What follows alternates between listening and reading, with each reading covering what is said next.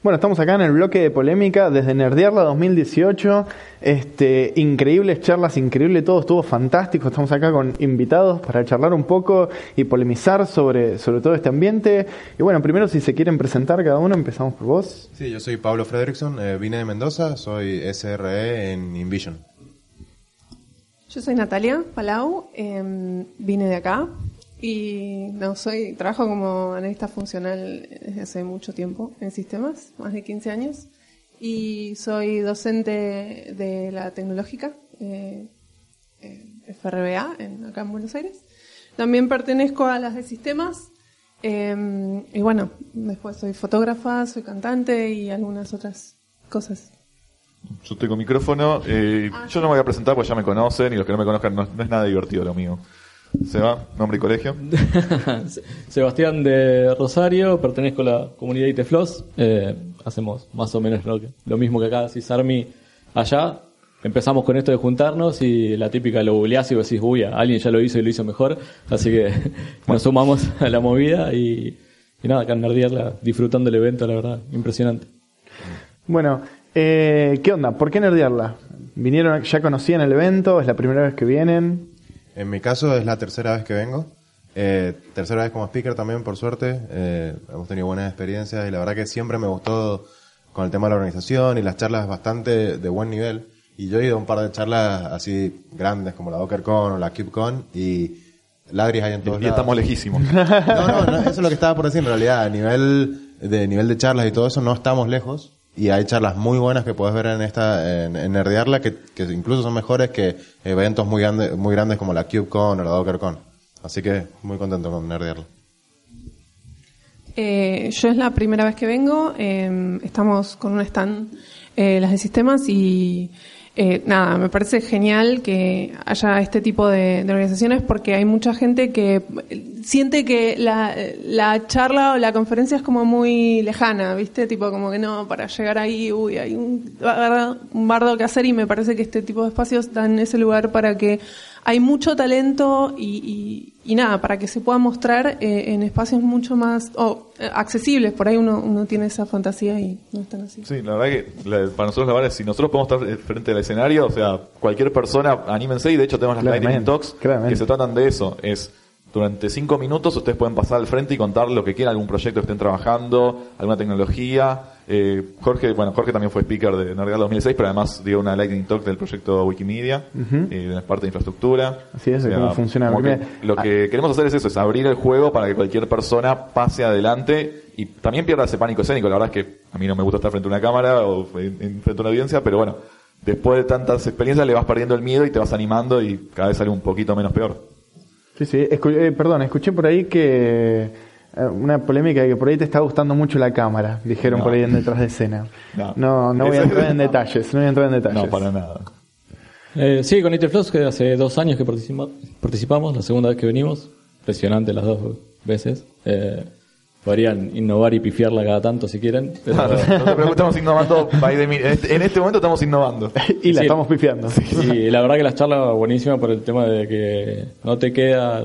Son, son, transmitir la experiencia de alguien que está haciendo más o menos lo mismo que vos, ¿no? Entonces no queda como que te están vendiendo, pa, no queda, no, no se vende un producto o no te están intentando un gurú evangelizador meterte una idea en la cabeza y la verdad que son súper ricas porque no sé, lo que contaba él de Cabernet se lo estaba renegando la semana pasada y dije, ah, venía por acá el tema. Entonces es, es buenísimo. Sí, la, verdad por suerte tenemos como un muy buen panel de, gente que selecciona las charlas, o sea, también nos fuimos mejorando con el tiempo. El primer año éramos 60 personas en un sótano, Jorge con la remera de Dragon Ball, eh, lo mencionamos el, el episodio pasado, y la verdad es que con el tiempo fue creciendo, la organización también, éramos dos personas al principio y ya somos muchos y muchos voluntarios, así que fue creciendo muchísimo. Preguntas a ustedes como asistentes, perdón. Eh, ¿Qué piensan? Porque esta es una discusión que tenemos desde los primeros días. Eh, yo nunca desde la organización, yo como asistente siempre, es ¿qué piensan ustedes del tema de que haya charlas de sistemas y charlas nerds en donde uno puede proponer otro tipo de temáticas?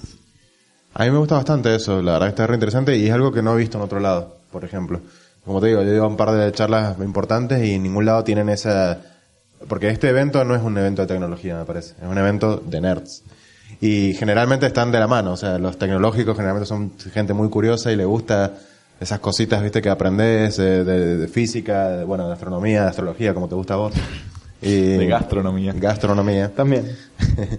y bueno, como, como eso, la gente que está en la tecnología generalmente es muy curiosa y le, le gusta ese tipo de charlas y le- a mí me, me encanta, me encanta. O sea, somos esas personas que estamos en Netflix y muchas veces ponemos un documental en lugar de una serie o una película. Y bueno, y eso es lo que pasa acá. Eh, a mí también me parece que yo soy docente eh, eh, y damos la- las materias que, que damos eh, con un grupo que se llama Cátedras Humanas. Eh, una de las materias tiene que ver con marketing y con venta y una de las cosas que me parece súper importante es desde la comunidad tecnológica que se empieza a perder el miedo a hablar y a sacar todo este conocimiento que en general tenemos, porque como decís vos, la gente de tecnología es como te- tenemos un hambre de investigar y de saber y de cualquier cosa, porque vos decís, bueno, ¿qué es, qué es nerd? Bueno, por ahí los cómics o la matemática, pero ahí, o sea, cualquier cosa se puede convertir en nerd, ¿no? O sea, militando feminismo, de repente eh, tengo un hambre de leer todo lo que hay de feminismo, de política, de- y todo eso eh, tiene, en un momento tiene que eh, salir, ¿no? Tenemos que ponerlo para que otro lo escuche, lo consuma, y para eso tenemos que poder hablar, tenemos que poder expresar, porque es realmente mucho lo que, lo que nos gusta aprender y cómo lo, lo masticamos, ¿no? A mí me parece que eso es muy rico también de este tipo de cosas. Sí, la verdad que nosotros, a ver, estamos siendo medio así, prefiero... No, no, no, Pero eh, nosotros siempre lo traducimos cuando no, nos preguntan qué es un nerd, qué es una persona nerd. Alguien tiene pasión por algo. O sea, yo pongo el caso de mi hermano, es periodista deportivo, y es una biblia, una base de datos de fútbol. Y es nerd de fútbol. O sea, para ahí sí está más... Uno piensa Sheldon, o como el estereotipo de nerd, matemática, física, química, eh, sí, cómics y lo que sea. Y la verdad es que no, hay de todo. Hay gente que, bueno, están hablando también de fotografía fuera de cámara, y de lentes y de cosas de números.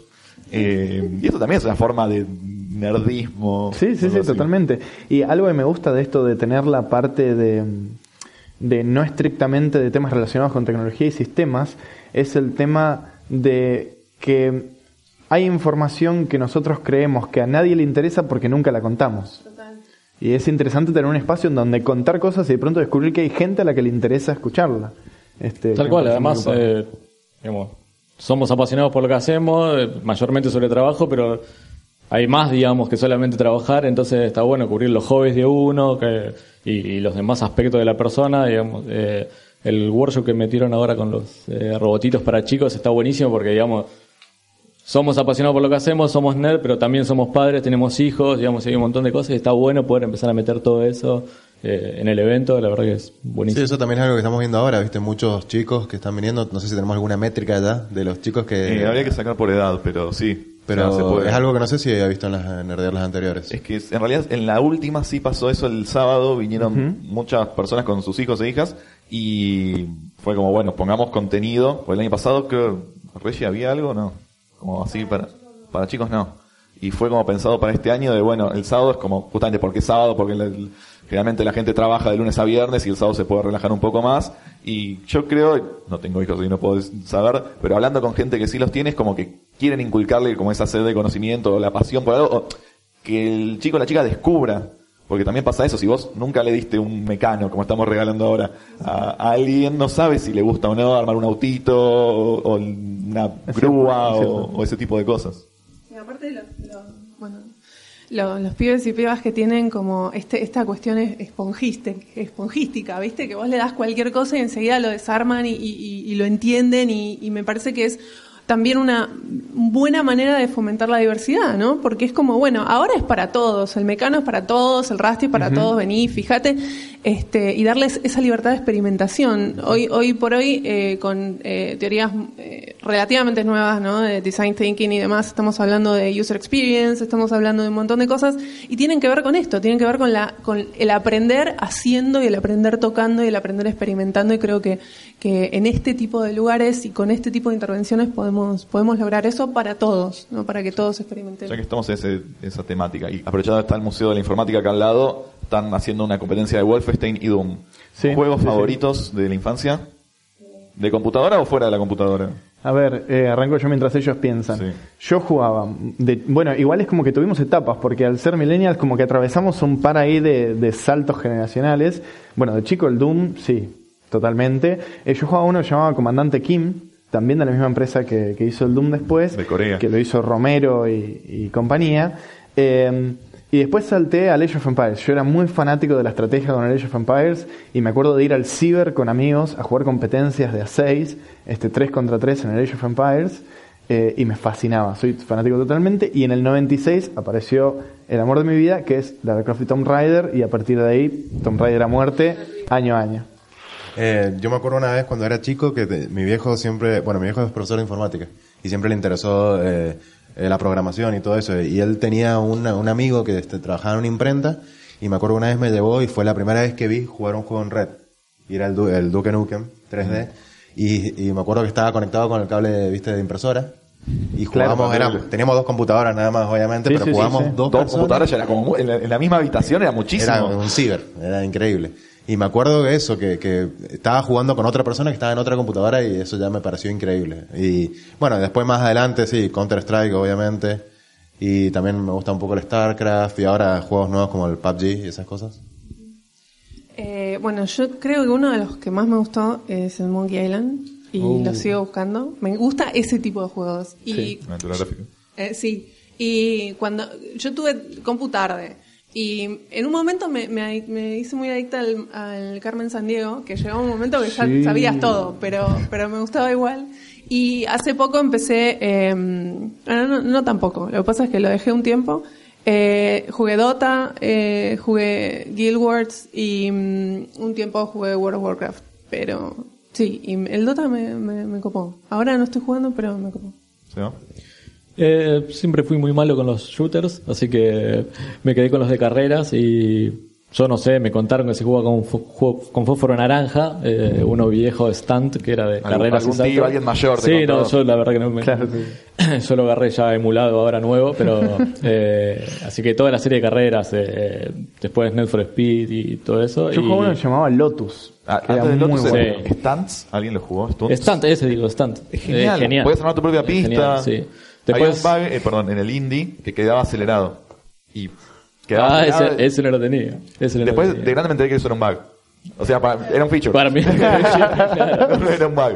Sí, después en Nvidia sacó otro, una versión más nueva de eso, que ahora no sale, no me sale el nombre, pero también con el mismo concepto de saltar y carreras y saltar. Bueno, Carmageddon, obviamente, un, un clásico. Qué increíble vivimos la época de las prohibiciones de juegos. Sí.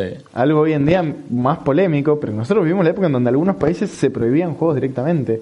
Y el Carmageddon y el Counter-Strike estuvieron prohibidos en Australia, Alemania y Brasil, me parece. Sí. El Duque Nukem tenía escenas El Duke de Nukem alto era contenido pixelar. polémico, a más no poder. Hoy en día sería un juego terriblemente polémico.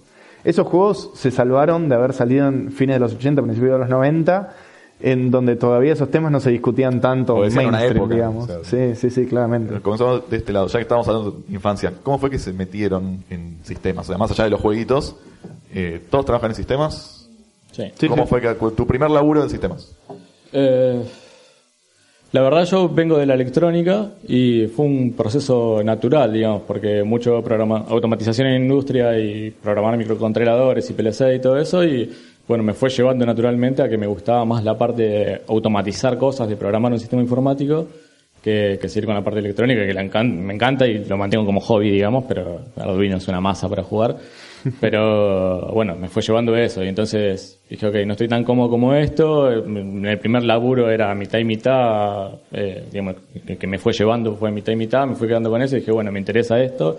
Y ahí empecé a, tomar las decisiones laborales más para el lado de, la infraestructura y la automatización que, que de la electrónica en sí. Entonces fue natural. Eh, yo, em, cuando, era, eh, cuando tuve que decidir eh, qué carrera iba a seguir, en realidad me di cuenta que lo que me pasaba con sistemas es que yo sentía que era el- como el backstage del mundo. Empecé, está bien, cuando yo era chica, por ahí recién, bueno, no soy tan vieja, pero creo que no, no estaba tan en boga como ahora. Eh, y yo sentía que era eso, o que iba a ser eso, ¿no? El backstage de lo que pasara en el mundo. Y me copó eso, me copó el tema de decir, bueno, yo de esta manera voy a saber cómo funciona la, algo que otro usa. Y, y nada, yo voy a poder diseñar cómo eso se usa. Y lo pensé así, y tenía como esa idea y dije, bueno, pero yo no sé realmente si, estoy, si esto va a ser así. Entonces, lo primero que hice fue un, un curso de Visual Fox Pro. Eh, sí, eh, esa edad tengo. No tengo creo esa edad. este, hice un, bueno, y me, me copó y dije, sí, sí, va, es esta. Eh, y bueno, ahí empecé a, a meterme en tecnología y bueno, ahí decidí que iba a estudiar eso. Ariel, así. Eh, yo, por un primo, por dos primos en realidad. Eran los que arreglaban todo en la familia, familia grande, y había que llamarlo a Gabriel o a Claudio porque eran los que la tenían clara. Eh, de hecho, fui al mismo colegio que ellos por eso, porque me gustaba como esa cosa de la computadora y los jueguitos en su momento. Eh, de OS era una cosa más que los tipos comandos, una cosa negra, misteriosa. Eh, sí, aparte de re hacker, sí, en, esa, en la época de hacker, más o menos 95. Eh, así que sí, por ellos. Aprovechamos para agradecerle sobre todo a Gabriel, que estuvo en el evento ayudándonos con todo lo que fue la red de, de, de Nerdearla y el proveedor. Eh, pero bueno, sí, por ellos. Y bueno, yo un poquito relacionado con lo que decíamos recién de los juegos, yo empecé, bueno, me jugaba al Counter Strike, jugaba mucho al Counter Strike y... ¿Tenías y un clan? Tenía un clan, por supuesto. ¿Cómo Y, se llamaba? yo jugaba en un ciber, se llamaba WH Webhouse, y éramos el clan del equipo, el clan del ciber, un ciber muy grande. Y bueno, no, veníamos a Buenos Aires a torneos y esas cosas, o sea que era, no digo profesional porque no me pagan, pero teníamos sponsor y, y podíamos jugar gratis en el ciber.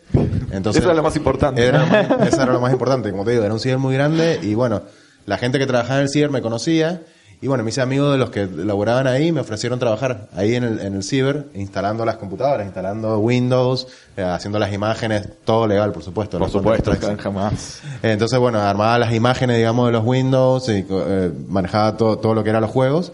Y bueno, y ahí me empecé a, a interesar por la información. O sea, como mi viejo ya era informático y me gustaba de antes, pero ahí fue como que lo empecé a ver como un trabajo. Y, y bueno, y ahí empecé, tenían servidores con Linux, qué sé yo, y me, me empecé a aprender un poco de Linux Ah, y, y dato de color. Eh, eh, teníamos un, un sistema que era el que se encargaba de lo- del crédito. Vos tenías una tarjetita que te le cargabas dos pesos Sí. y con Y- eso y con usabas... dos, dos pesos te funcionaba. Sí, como dos horas, sí, tres horas, cuatro horas. Y bueno, vos eh, jugabas y se te gastaba el crédito de esa tarjeta. Teníamos la base de datos y yo era un Junior MySQL Administrator, como pueden ver en mi, en mi, en mi, En LinkedIn. en mi LinkedIn en ese momento. Y digo, bueno, un día me- era, era algo clásico que viniera, che, mira, me equivoqué, le cargué dos pesos en lugar de 20, te puedes meter a la base de datos y cambiarlo. Bueno, dale, no hay drama. Entonces me meto y hago un update, tarjeta, set credit, igual dos. Sin el Enter. Me olvidé el where y cuando me di cuenta, viste que, que vos eh, le puedes con- tocar control 6 y se frena. Y digo, ah, lo frené en menos de un segundo. Seguramente se habrán cambiado tres tarjetas. 20.000 ahí te- registros. 180.000 tarjetas cambiadas. Fíjate, vos decís control C, fíjate la, la tirita Ah, que sí, tenés, lo tengo de C. vuelta. Y es así, control ta, ta, C. Hice una ametralladora de control C y se cambiaron 200.000 tarjetas. Yo dije, uh, dije, bueno, tal vez tuve suerte y se cambiaron tarjetas viejas porque había muchas. A los dos minutos ya nos empezaron a llamar, che, mira qué raro, que estoy viendo los créditos de la gente y todos tienen dos pesos. Sí, rarísimo, rarísimo. Rarísimo, No rarísimo. explicar. No sé qué sucedió. Bueno, por suerte, gracias a eso, eh, hicimos un sistema que, que calculaba de- nuevamente el crédito que debería tener basado en, el- en lo que había gastado y en lo que había cargado y bueno, arreglamos todos los, pero bueno, fue un pedito, fue mi primer, mi primer error grande en una empresa. Ajá, en Claro. prod. Eh, yo, lo, lo mío fue bien, bien de chico nerd. Es, yo eso de los 11, ya, ya era el que limpiaba cabezales de videocaseteras en las familias conocidas. Y ya a esa edad me había dado por hacer cursos. Entonces yo ya había hecho, a los 12, 13 años, ya había hecho reparación de PC técnico en redes, un montón de cosas así. Y en la secundaria, la técnica 6, pública del Estado, eh, tuve la suerte de hacer informática y ahí estudié programación y ahí dije, ¿sabes qué? De todas las tonterías que hice en mi vida, esta es la mía. Y capaz me equivoqué, porque después terminamos sufriendo todos los días, pero sigo creyendo que esta es la mía. Y terminé, sí, terminé la secundaria, y yo terminé la secundaria, obviamente llevándome 800.000 materias. Este, Pero la terminaste. Claro, y yo estaba en diciembre rindiendo materias y mientras mandando currículums y yo el 8 de enero ya estaba trabajando. El otro, o sea, nada, una semana después de haber terminado la secundaria ya había conseguido trabajo en, en Haití, eh, armando, en una ensambladora, armando notebooks y computadoras y cosas así. Sí, ese fue mi primer trabajo. Ca- Casi, casi en la sangre. Fue como, Sí, sí, sí, sí. Es fue como natural. Uno diría pre- predestinado, pero no, no. ¿Y de qué signo sos? No es lo mío. Sí, no, por favor. no. Descubrí que soy de Ofiuco. Ah, ¿vos también? Sí, Sí, yo también. sí, Está sí, corrido. sí. Ya que Así que me quedé sin horóscopo. Sí, ya que Pablo mencionó la suya, anécdotas así, eh, pifies, por no decir otra palabra, que se hayan mandado grandes. Yo hice la de Pablo, pero en una empresa muy, muy, muy grande. Muy, muy, muy, muy, muy, muy, muy, muy grande. Sí. Muy, muy, muy, muy, muy, muy, muy, muy grande. Multinacional, una de las 3, 4 multinacionales más grandes del planeta. Y me pasó la de Irlab. Este, producción y, y staging tenían el, el nombre muy parecido. Lo único que diferenciaba era una letra en el DNS. Y yo me confundí. En vez Igual, de, en vez de culpa una, de- de- del naming. en vez de una O puse una U, que encima se veían parecidas. Y chicos, uso anteojos, bueno, es lo que hay. Y están cerca del teclado, podés Mandé enter, claro, Uy, mandé enter. Y cuando empezó a preguntarme gente sobre que producción no andaba, dije, pero yo ejecuté algo que no tiene nada que ver con producción. Y hice así, y corro, abro la ventanita del, del SQL Developer. Y dije, Uy, uy, uy, uy, uy, control C, control C, control C, control C, control C, y después a, a rollbackear, por suerte había backups de todo eso, pero a rollbackear como loco, había hecho percha todo, absolutamente todo, hubo que blanquear que hice percha todo, este, y por lo menos tuve la oportunidad de mandar un mail diciéndoles, yo les dije que esto iba a pasar algún día. No, eh, eh, yo siento ese calor, ¿viste? Cuando te das cuenta La pasé mal. viene como Sí, sube sí. un calor y decís, no, no fui yo. Aparte, esos segundos después de dar enter. O sea, Sí, es sí. inmediato, pero después de que diste el enter. Es No, como que para mí fue peor. todo. Yo, O sea, a mí, para mí fue peor, porque no fue cuando di enter, fue cuando alguien dice, che, no están dando producción, y yo hice, y yo hice el cálculo, el meme de, de- de la chica que le pasan todas las fórmulas así en la cabeza y dije, no están dando producción, acabo de apretar enter, pero yo justo estoy updateando todos los registros y haciendo percha de base de datos. No habré sido yo, ¿no? Eh, a mí me pasaba, no, a mí una me pasó así también. Yo trabajaba, cuando yo empecé, yo trabajaba en Canal 9, eh, trabajaba en Visual Fox y hice un update. Ahora no me acuerdo qué era, pero hice un update también a toda la base de datos de producción y fue como, che, me parece que updateé producción. Borré la programación de todo el mes. ¿Cómo? Y yo, en ese momento manteníamos el, sistema de programación. No me acuerdo qué dato fue, pero me acuerdo que la, la chica que Fernando laburaba Bravo en todos los programas. fue como, me miró y me dijo, no puede ser.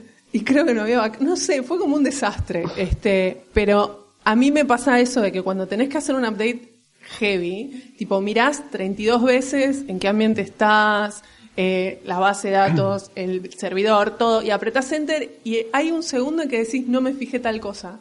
Y empezás a rezar y cuando, después que rezaste, tipo, estaba mal y era lo, un- lo único que tenías que mirar. Yo hoy en día lo mío es medio, yo no sé si vieron en el programa lunar del, del Apolo, el Apolo 11, cuando va el Apolo 11 a la luna, les había- el checklist de las cosas que tenían que hacer se lo habían bordado al traje para que nadie se olvide de cuál era el checklist. Bueno, hoy en día yo tengo algo así bordado en la cabeza, es tipo, voy a updatear producción, dale, dame un segundo.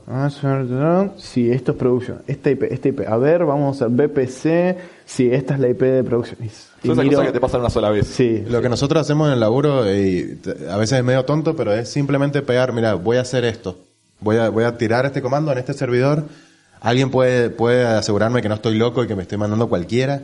Generalmente te dicen, claro, Claro. claro, un, un cow pilot, le decimos nosotros, como una vaca, cow pilot. Y, y básicamente es eso, es decirle, eh, mira, me voy a mandar esta, por favor chequen que no me esté mandando cualquiera. Y, y bueno, de esa forma te aseguras de que no, no, no rompes prod. En un trabajo anterior, eh, limpiando file system, eh, pasó parecido a la tuya de, de la base de datos. Eh, nada, no usen el history de la línea de comandos y edítenlo porque Control R. eh, edité el, el- rutas que tenía que limpiar y bueno, y quedó un espacio después del barra data que era todo el, el recurso compartido y cuando le di enter también vi no encuentro el segundo directorio y que empezaba a borrar del primero y a ver control C a morir y a ver cuánto borró y cuánto no y, y a ver también medio esperando a ver chilla a alguien volvemos de backup no y, y bueno nada eso yo tengo una que involucra a. Cisarmi. Epa. Estaba en una empresa y teníamos Ah, sí. un sistema de cámaras de seguridad que miraban la oficina, la calle, etcétera. Este, y la cuestión es que mi equipo habíamos mal pensado el sistema para monitorear que esas cámaras estaban funcionando, que no sea visualmente entrar al sistema y ver que estaban andando las cámaras. Y resultó que vino la policía a pedir cámaras de filmaciones del fin de semana porque no sé qué había pasado. Este, y cuando voy a revisar los videos, estaban todos los archivos de video corruptos. Y cuando voy a revisar los backups, teníamos backups de un montón de videos, de archivos de video corruptos. Y eso lo había pedido el CEO de la empresa porque involucraba a la policía y un par de temas heavy. Y yo ese día fui a la empresa con la remera de Cisarmi de no hay backup.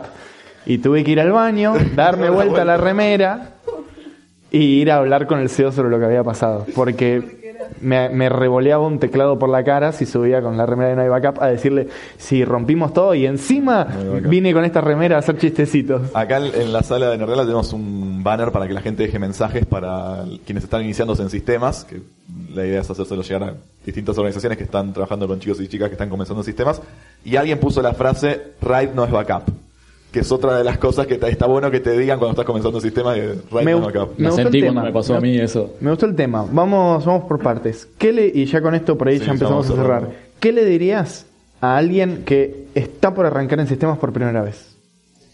Bueno, eh, nosotros hace poco en, la tecnológica armamos una charla para, para, ingresantes que están en primer y segundo año y justamente la, la temática era esta, ¿no? Cómo eh, en ese momento ellos ya arrancaron, con lo cual tienen eh, análisis matemático, álgebra y ya creen que el mundo es terrible y que no van a poder y qué sé yo, o sea que entramos justo en ese momento para decirles que que no, o sea, esta carrera para mí tiene como carrera, ¿no? Como carrera en, eh, primero en la universidad, tiene como un montón de momentos en donde parece que, que es imposible, que realmente es imposible porque, y yo, yo les diría que no, que es una cuestión de tener no soy una persona de fe, pero en este caso es como tenerse fe y no dudar de sí mismo jamás, porque una de las cosas que también cuando entras a la facultad parecen que, flotan es el tema de, bueno, eh, yo metí tal en tanto tiempo o tengo que hacer la carrera en tanto tiempo, si no, no me da. Y eso es una falacia total. Cada uno tiene un tiempo distinto y este tipo de cosas son complejas y maduran en la cabeza, tienen un tiempo de maduración. Y hay un momento en donde te caen todas las fichas y ves la Matrix y decís, listo, lo tengo. Y eso te va a pasar con cada materia que tengas que cursar. Entonces, es tenerse paciencia. Después en la carrera, especialmente como, como, mujer, eh, como eh, representante de un grupo donde también hay, hay eh, identidades disidentes y en general es difícil porque, porque vivimos un montón de situaciones de violencia, es hold on, o sea, es estemos y banquemos y siempre, jamás dudemos de nosotros. Siempre tenemos que, que bancar porque podemos, todes, podemos. No porque alguien lo crea, porque podemos. Eh, ese es mi mensaje para, para cualquiera que se inicie en sistemas y se inicie en cualquier otra carrera que tiene esta dificultad, que parece que, que uno en un momento eh, físicamente tu cabeza parece que no va sí va, hay que dar, hay que dar tiempo. Eso es lo que, eso es lo que tengo para decir y que la tecnología es una herramienta de lucha, siempre. Eh, ese es un poco mi mensaje. El mío, el mío es cortito y que tiene que ver con eso. Es, bueno, justamente yo lo que escribí en el, en el flyer es el todos nos sentimos impostores, porque en algún momento, siempre, a todos no importa, yo, yo ya pasé los 10 años de carrera más o menos profesional y es en algún momento, aún después de 10 años de carrera, te sentís impostor en lo que estás haciendo. Y es, Tenés que acordarte que eso te va a pasar todo el tiempo porque manejamos muchas tecnologías, manejamos mucha información que cambia todo el tiempo, que se actualizan, que van migrando, que dentro de dos meses lo que hacíamos ya no se hace más y hay que aprender todo algo de nuevo y es siempre, todos en algún momento nos sentimos impostores y es nada, enfriar la cabeza y, ponerte en track de vuelta para seguir adelante. Tal cual, y relacionado a lo que comentaban, esto de por ahí no seguir las modas o no hacer... Eh, algo porque crees que la tecnología que está en boga o lo que te va a dar crédito, lo que está pagando bien ahora, porque la verdad que todo cambia muy rápido, lo que hoy sirve mañana no, y bueno, vos tenés un proceso de aprendizaje ahí en el medio y, necesitas también mantener viva esto que la pasión que tenemos y entonces no seguir algo que por ahí no, no te llena o no te apasiona, porque para poder seguir aprendiendo continuamente de eso y, y realmente eh, destacarte en lo que haces, necesitas esa pasión, necesitas venirte un sábado de la mañana a un evento como este, necesitas, entonces... Viajar tantos kilómetros. Eh, exacto. Entonces eso, eh, digamos, eh, no, no, no guíen su carrera por lo que sienten que le va a, dar más rédito económico en el próximo paso, sino yo la guiaría más por esto de, me gusta más esto, tengo ganas de explorar esto, y los que sientan que los va llenando, vayan y exploren por ahí y sigan por ese lado. Sí, yo iba a decir algo parecido, porque yo creo que tenemos algo que muchas carreras no tienen, que a nosotros nos gusta lo que, hace, lo que hacemos. Nos pagan por hacer lo que más nos gusta. O sea, yo he estado viernes a la noche configurando mi Raspberry, eh, dockerizando el, eh, todo lo que corro ahí, eh, configurando el backup, porque es algo que me gusta. Y, y muchas, eh, la mayoría, yo diría, de los trabajos no tienen eso. Entonces, mi consejo sería hacer lo que te guste, eh, se- seguir la parte de lo que te gusta eh, y enfocarte en eso. Tal vez, yo generalmente en las universidades enseño mucho la parte de programación y no tanto los sistemas. Sí. Y a mí me, yo fui a la, a la facultad y bueno, me gustaba la programación más o menos, pero a mí me gustaba, no sé, configurar servidores o, o resolver algunos tipos de problemas. Y eso lo hacía en mi tiempo libre, que no me lo enseñaban en la facultad. Entonces ese es mi consejo. Hacer lo que te guste en tu tiempo libre, aprovechar porque eso te va a servir y, y si eso te, te, te va a hacer mejor. ¿Sí? Va, Sí, yo creo que, que en algún momento podríamos, ¿no? Desde CESARMI, por ejemplo, hacer una especie de recorrer universidades para contar todas las carreras o todos los caminos que existen que no necesariamente son programar. Estamos por ejemplo, hablábamos de análisis, análisis funcional, eh, infraestructura, sysadmin, DevOps, eh, existen un millón de cosas para hacer, eh, QA, existen un millón de cosas para hacer que no son necesariamente programar en Java, C y .NET. Sí, yo creo que nadie sabe que, sé, hay gente de storage, por ejemplo. Claro, O sea, sí, cuando sí. vas a una carrera... networking. Encargados de Claro, o sea, networking, sí. networking, eh, backups. Site reliability, muchas cosas. Igual es nuevo hacer Bueno. No, que iba a decir que por eso también, y volviendo a cómo empezamos, este tipo de, de eventos sirven para eso, ¿no? Para difundir este, esta diversidad que también hay dentro de la profesión y también para poner afuera y decir, ah, mira, dije esto, tú, mira lo que pasó. O di una charla.